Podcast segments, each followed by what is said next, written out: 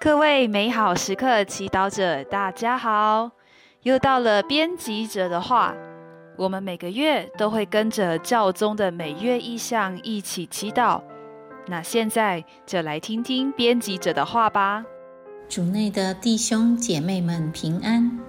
教宗三月的祈祷意向是为基督徒回应生命伦理挑战祈祷，祈愿基督徒。在面对新的生命伦理挑战，以祈祷和社会行动捍卫生命。在这整个三月，也是四旬期期间，三月二号到四月十号，台湾参加国际性维护生命运动 Forty Days for Life，与全世界一起连续四十天为生命祈祷。特别是那些在危险中的胎儿的性命。其实，除了堕胎这个生命伦理议题，我们同时也面对这时代许多艰巨的挑战。除了隔代教养、单亲家庭、婚前性行为、婚外情，现在还有同性婚姻、安乐死等议题。面对上述重要的议题，天主对我们一致的邀请是选择生命。我已将生命与死亡、祝福与诅咒都摆在你面前，你要选择生命，为叫你和你的后裔得以生存。生命记三十章十九节，意思是。天主已经明白告诉我们什么是生命与死亡，什么能给予生命或死亡。那么接下来我们必须做出选择。身为一位受过洗礼的基督徒，我们不只是要在重大的议题上选择生命，也要在日常生活中的每一刻，在面对自己。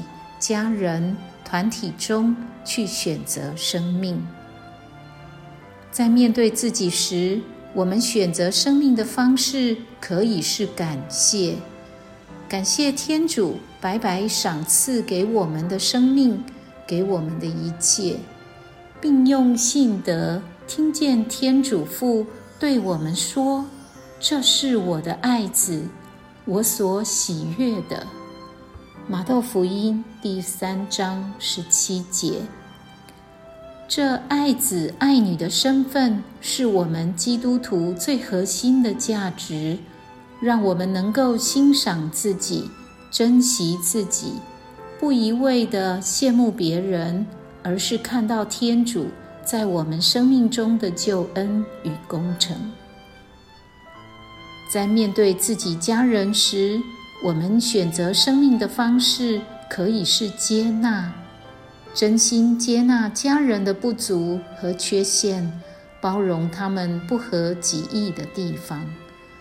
当我们完全接纳家人时，我们会放下用角色定位判断他们，而是将他们看作一位充满天主性奥秘的人。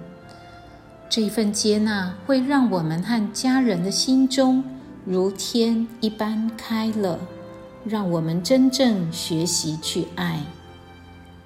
在面对团体时，如公司同事或老板、教会的兄弟姐妹，我们选择生命的方式可以是开放地聆听，开放自己聆听他人的故事需要。听到他人内心真正想要表达的，有时候人需要的只是一对聆听的耳朵，不带判断、攻击性的言语。当对方感到真正被理解，他们也比较会放下防备，去聆听别人的意见，做出需要的调整。当我们每天在自己的生活中，不断地选择生命，怀着感谢、接纳、开放的态度，我们面对重大生命伦理议题时，才会站稳，不被世界快速变迁的潮流冲走。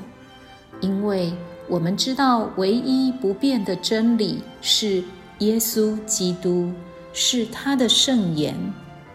只有当我们听从、信赖他的话，爱慕那爱我们的天主，我们才能生活，才能久存。生命记三十章二十节，才能真正的选择生命，以真诚的祈祷与积极的行动来改变这个社会。最后，在这四旬期期间，祝福各位祈祷者准备好自己，时时刻刻选择生命，并给予生命。美好时刻团队将诚挚地继续为各位祈祷者祈祷。